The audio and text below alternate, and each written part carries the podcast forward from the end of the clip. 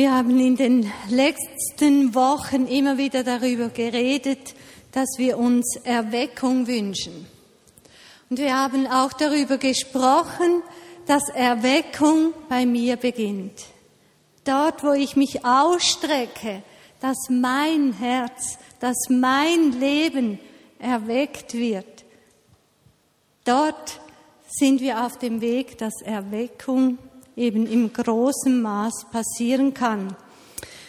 Und im Zeichen von dieser Sehnsucht nach Erweckung, nach meiner persönlichen Erweckung, möchte ich diese Predigt unter dem leicht provokativen Titel äh, stellen, Almosen als Wegbereiter. Almosen als Wegbereiter für Gottes Gegenwart, für sein Hereinbrechen, für sein, seine Heimsuchung bei uns. Ich möchte zwei Geschichten erzählen. Ich kann nicht die ganzen Texte lesen. Ähm, und zwar sind die in der Apostelgeschichte im neunten und zehnten Kapitel aufgeschrieben. Kapitel neun ist die Geschichte von Tabitha. Die, von ihr heißt es, sie war eine Jüngerin von Jesus und sie hat sich, wie es da heißt im Vers 36, sie tat viel Gutes und half den Bedürftigen, wo sie nur konnte. Das hat sie charakterisiert. Sie tat viel Gutes und half den Bedürftigen, wo sie nur konnte. Dann wurde sie krank und starb. Und ihre Freunde haben dann gesagt, los, holt sofort Petrus. Sie haben gewusst, er hat schon viele Wunder tun können. Holt Petrus, der muss jetzt zu ihr kommen. Und als Petrus kam, heißt es dann im Vers 39, viele Witwen waren dort versammelt und beweinten die Tote. Sie alle drängten sich jetzt um Petrus und zeigten ihm unter Tränen ihre Kleider und Mäntel. Das alles hat Tabitha gemacht, als sie noch unter uns war, sagten sie. Und wer schon mal so eine Totenklage gehört hat in einem äh, nahöstlichen Land, der weiß, wie das einem äh, wirklich unter die Haut geht. Das ist ein unglaubliches Schreien äh, und ja, da äh, den ganzen Schmerz hinausweinen. Und Petrus kommt da zu diesen vielen Frauen, Witwen, die um die Tote herumstehen, die schreien. Er äh, schickt die Frauen dann hinaus, ähm, kniet nieder, betet für Tabitha und sie steht zu neuem Leben auf. Sie bekommt neues Leben geschenkt. Die zweite Geschichte in Apostelgeschichte 10, da lesen wir vom Cornelius, ähm, der war ein römischer Hauptmann. Da heißt es im Vers 2, äh, Apostelgeschichte 10, er gab großzügige Spenden für die Bedürftigen in der jüdischen Bevölkerung und betete treu und regelmäßig. Das hat ihn charakterisiert. Er hat also auch viel gebetet und bei einem seiner Gebete kam ein Engel da heißt es nachher, erschrocken starrte Cornelius den Engel an. Was ist, Herr? fragt er. Der Engel erwiderte, Gott hat deine Gebete gehört und hat gesehen, wie viel Gutes du den Armen tust. Gott hat gesehen, wie viel Gutes du den Armen tust.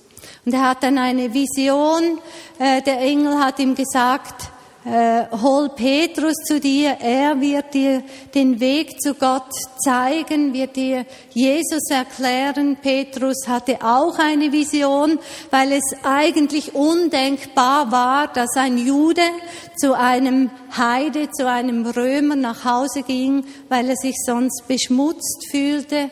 Aber Petrus hatte von Gott auch die Weisung gekriegt, geh zu diesem Cornelius und bringe ihm die gute Nachricht.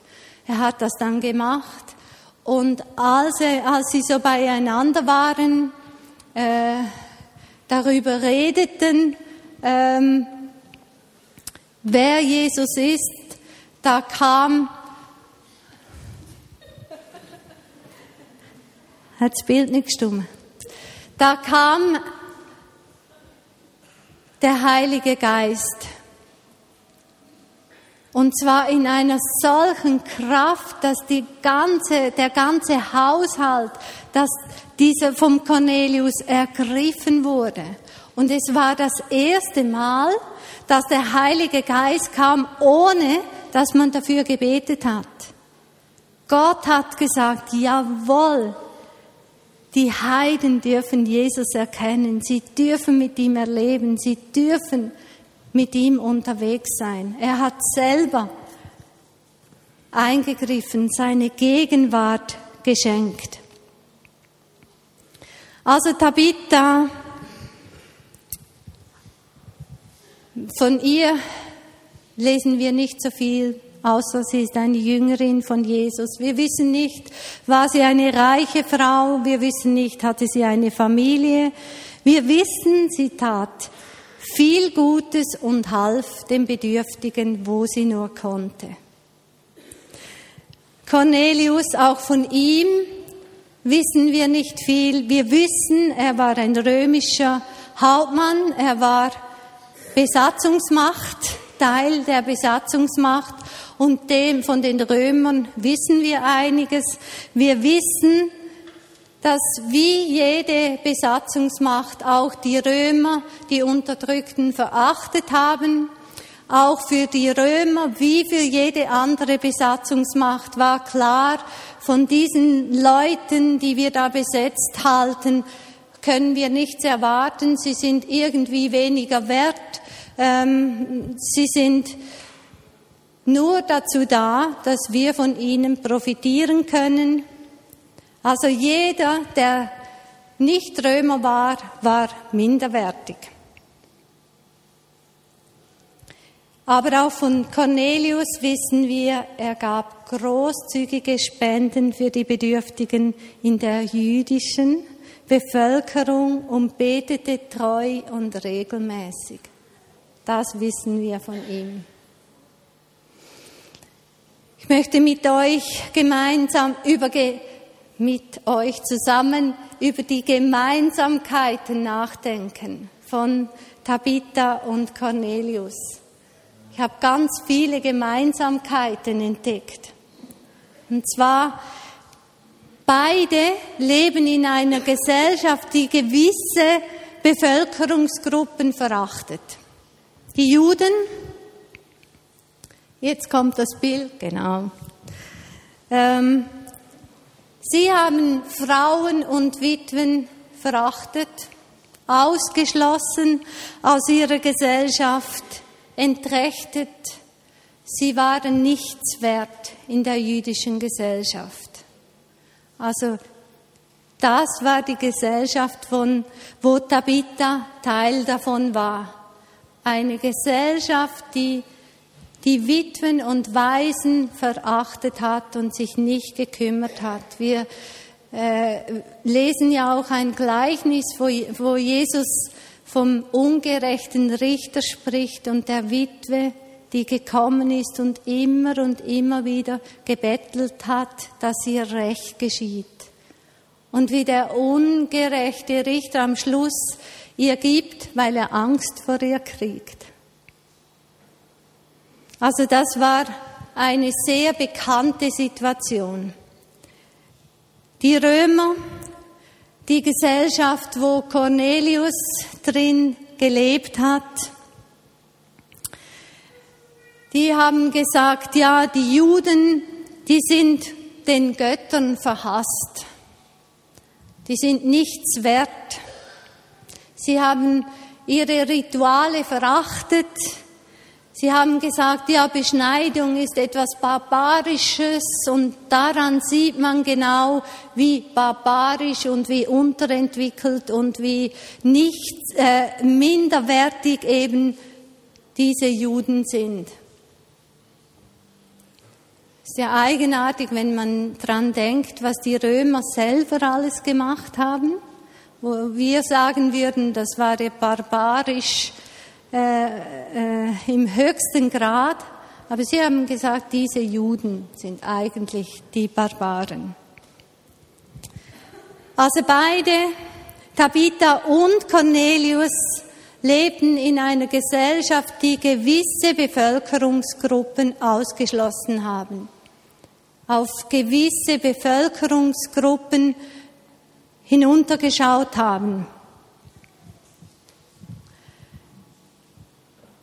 Eine andere Gemeinsamkeit, sie gaben reichlich Almosen, heißt es in verschiedenen Übersetzungen. Sie taten viel Gutes. Sie kümmerten sich um die Bedürftigen.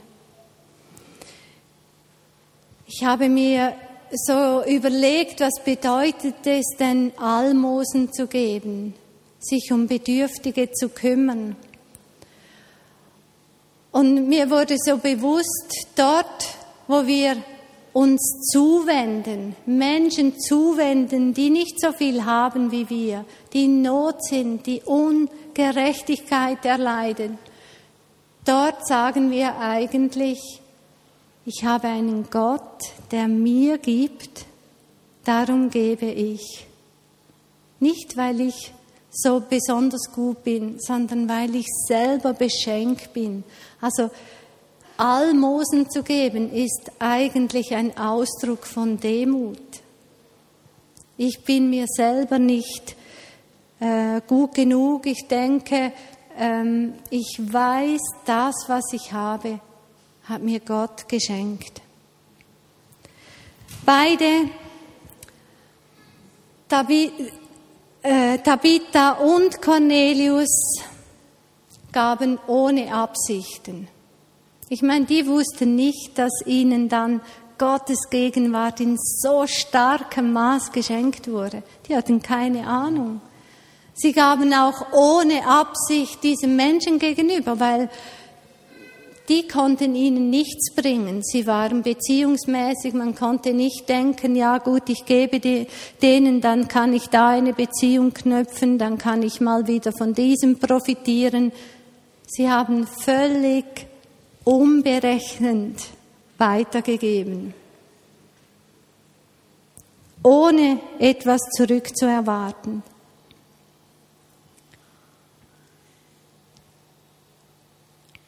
Sie haben vielleicht auch selber riskiert, in die Isolation zu geraten.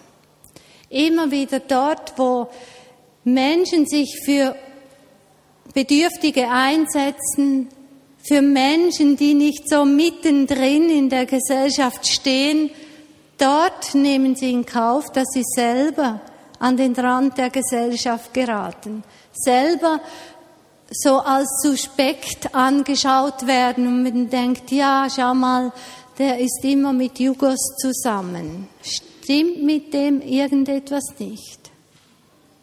Was hat der für ein Problem? Also wir denken auch schnell so. Jemand, der sich einsetzt für Leute am Rand, die nicht wirklich Teil der Gesellschaft sind, riskieren, selber an den Rand zu geraten. Was Tabitha und Cornelius sicher gemeinsam war, sie haben Gottes Herz verstanden. Sie haben verstanden, was ihm auf dem Herzen lag. Sie haben verstanden, Gott kümmert sich um die Bedürftigen. Er hört das Schreien der Unterdrückten. Das heißt es immer, immer wieder im Alten und im Neuen Testament. Gott hört das Schreien der Unterdrückten. Und das haben sie verstanden. Sie haben Gottes Herzen verstanden. Das war ihr Anliegen. Das, was sie gesehen haben bei Gott, das wollten sie auch selber leben. Im Sirach, ein Buch in der Einheitsübersetzung, Sirach 35 heißt es im Vers 17 und 21, er missachtet nicht das Schreien der Weisen und der Witwe, die viel zu klagen hat. Das Flehen der Armen dringt durch die Wolken, es ruht nicht, bis es am Ziel ist. Es weicht nicht, bis Gott eingreift und das Recht schafft als gerechter Richter. Das ist sein Herzen sein Herzensanliegen, dass diejenigen, die unterdrückt sind, die zu ihm schreien, dass die Antwort bekommen. Denen will er begegnen. Wir sind im Augenblick im Mitarbeitermonat. Da geht es darum, auch seine Gaben zu entdecken, seine Gaben zu entwickeln. Mit Gabenberatung hinten ist dann auch Isolde am Schluss vom Gottesdienst. Unsere Gaben einzubringen. Ich habe ihnen gesagt, das ist etwas, das wir können. Und ich habe mich gefragt, könnte es sein, dass Gott unsere Gabenberatung noch eine neue Dimension dazufügt. Dass die Gabenberatung dazu hilft, wo kann ich mich für Bedürftige einsetzen? Wo kann ich das, das Gott mir anvertraut hat, für Unterdrückte einsetzen, ein Segen werden in meiner Umgebung? Da geht es nicht um Leistung. Da geht es in erster Linie darum, mein Herz zu öffnen und sagen, Herr, ich möchte dein Herz spüren. Ich möchte dein Herz spüren, dass du hast denjenigen gegenüber, die in Not sind, die bedrückt sind, denjenigen gegenüber, denen Unrecht geschieht. Ich meine, wir haben sehr, sehr viele ähm, Witwen, alleinerziehende Mütter unter uns, die zum Teil unglaublich für ihr Recht kämpfen müssen. Manchmal höre ich Geschichten, das bricht mir das Herz, weil ich denke, das darf nicht wahr sein. Frauen, die schon so schwach sind, müssen sich bemühen, müssen immer und immer wieder zum Sozialamt und sich dafür einsetzen, dass ihnen Recht passiert. Also es geht nicht um eine Leistung, sondern dort, wo ich Gott frage, wo ist dein Herz? Wo siehst du unter uns? Wo siehst du in der Welt die Unterdrückten, die Bedürftigen? Und wo willst du mich da drin haben in diesem Bild? Wir hatten einen Afrikaner bei uns zum Essen. Und er hat uns gesagt, ich lebe jetzt seit vier Jahren in der Schweiz und ich wurde noch nie von einem Schweizer eingeladen. Überlegt euch mal eure Nachbarschaft. Könnte es sein, dass da jemand wohnt, der wurde noch nie eingeladen von einem Schweizer?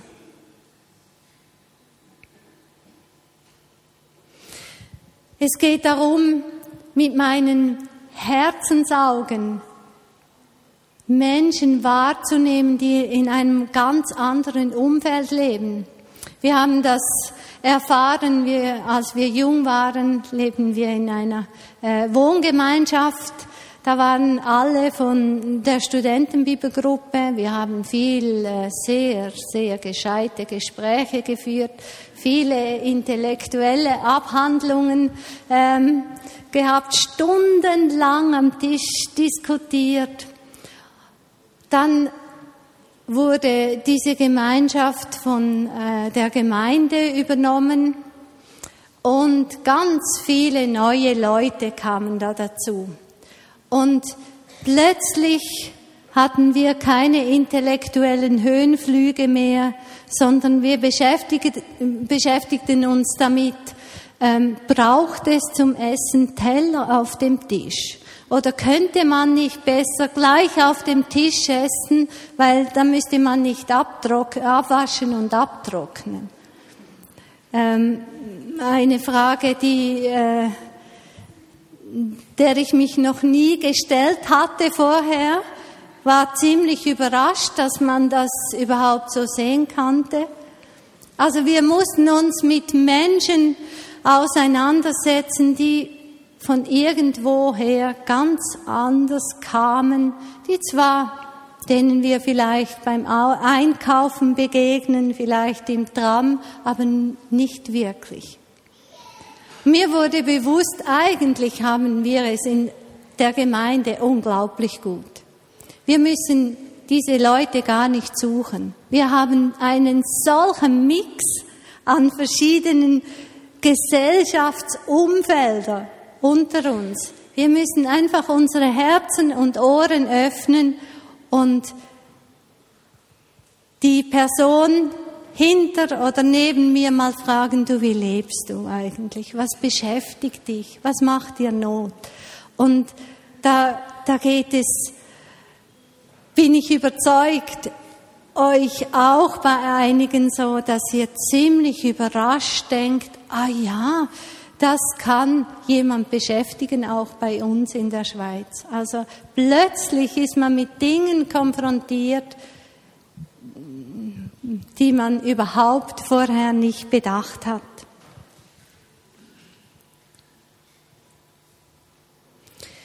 Wir können uns auch die Frage stellen, wo kann ich für andere zum Freund, zur Freundin werden und nicht umgekehrt? Wer wird mir Freundin? Wer wird mir zum Freund?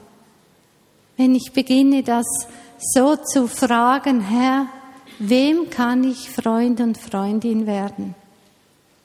Dann gehen Welten auf.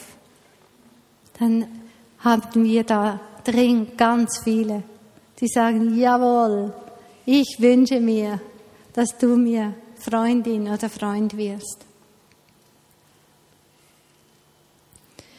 Also es geht darum, seine Gaben dort einzusetzen, wo es am naheliegendsten ist. Ich habe gemerkt, für mich ist meine Familie im Augenblick, meine Eltern, die ururalt sind, wenn ihr mich anschaut, oder? Sie sind sehr alt. Sie gehören zu einer Gesellschaftsgruppe, die im Nichts verschwindet, die man nicht mehr sieht, nicht mehr wahrnimmt und ich bin eines von sieben Kindern und ich habe die Gabe, mit meinem Vater relativ einfach zurechtzukommen und bin so die Einzige in der Familie. Und es kostet mich immer mal wieder die Entscheidung zu sagen, ja, ich will meine Gabe einsetzen. Nicht, weil ich besonders geistlich bin oder weiß ich was, sondern weil Gott mir diese Gabe geschenkt hat. Und weil ich diese einsetzen möchte für Menschen, in diesem Fall für meine Eltern, die irgendwo am Rand der Gesellschaft stehen. Also für die einen kann das auch heißen, ich kaufe nur noch faire Produkte ein, Produkte aus fairem Handeln. Für die anderen heißt es, ich grüße jedes Mal die Verkäuferin an der Kasse. Ich versuche jedes Mal Augenkontakt herzustellen. Das mache ich ganz bewusst. Schau dieser Frau immer in die Augen, sage, hallo, danke vielmals, Wiedersehen. Auch eine Bevölkerungsgruppe, die ja nur an der Kasse sitzt, oder?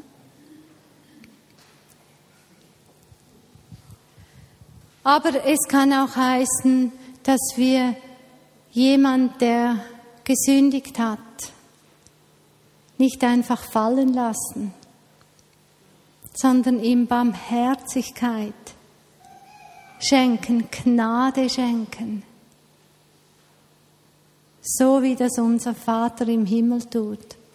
Ich habe ein, eine Botschaft gehört von einer Frau, deren Mann in den Staaten ein sehr bekannter äh, geistlicher Leiter war, in Sünde gefallen ist, sehr schwer in Sünde gefallen ist in den Augen aller Christen. Und ähm, dementsprechend war die Reaktion, also natürlich, er ist sehr schwer in Sünde gefallen, das muss man auch nicht beschönigen, aber die Leute haben die Frau dann immer gefragt, ja, hast du nicht wahnsinnig Scham? Schämst du dich nicht? Sie hat gesagt, nein, ich schäme mich des Evangeliums nicht. I'm not ashamed of the gospel. Ich vergebe, das ist Evangelium. Ich bin gnädig, das ist Evangelium. Ich schäme mich nicht, das zu leben. Und ich habe gemerkt, so, das sind diese Dinge, die mein Herz berühren. Wo können wir uns um Bedürftige kümmern? Wo können wir reichlich geben?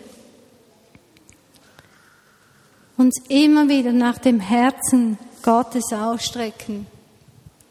Ich möchte zum Schluss den Vers aus Hosea 10, Vers 12 lesen. Da steht, sät als eure Saat Gerechtigkeit aus, so werdet ihr ernten, wie es der göttlichen Liebe entspricht.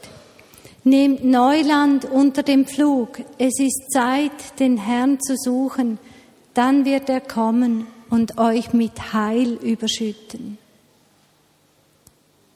dann wird er kommen und euch mit Heil überschütten. Das heißt Gegenwart Gottes, wenn Gott kommt und uns mit Heil überschüttet. Lasst uns einen Augenblick einfach die Augen schließen und Gott fragen, Herr, was hast du für mich auf dem Herzen? Wo kann ich mein Herz öffnen? für Menschen in meinem Umfeld.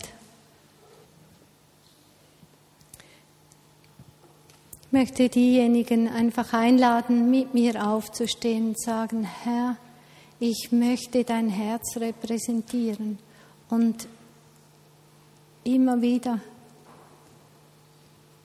stolpere ich über mich selber. Immer wieder merke ich, dass ich mir selber im Weg bin. Wenn du dir irgendeine Situation eingefallen ist oder du merkst, das ist mein Wunsch. Herr, ich möchte mein Herz von dir berühren lassen, von deinem Herzen. Dann steh auf und lass uns einfach gemeinsam beten und sagen, Herr, komm uns zu Hilfe. Und Vater, so stehen wir vor dir. Als Menschen, die immer wieder überfordert sind.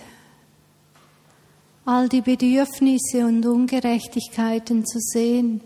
Das auf der einen Seite, auf der anderen Seite als ignorante Menschen. Herr, ich merke, dass beide Teile in mir sind. Auch, ja, die über Ungerechtigkeit hinweggehen. Aber du hast gesagt, du hörst das Schreien. Du bringst Gerechtigkeit und Herr, wir wollen dein Herz repräsentieren. Wir wollen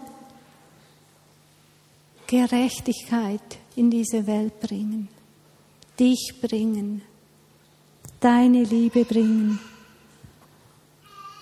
Und ich bitte einfach, dass du uns deinen Heiligen Geist gibst, dass du kommst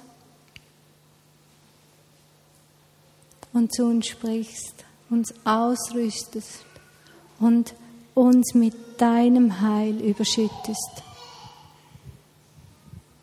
Amen.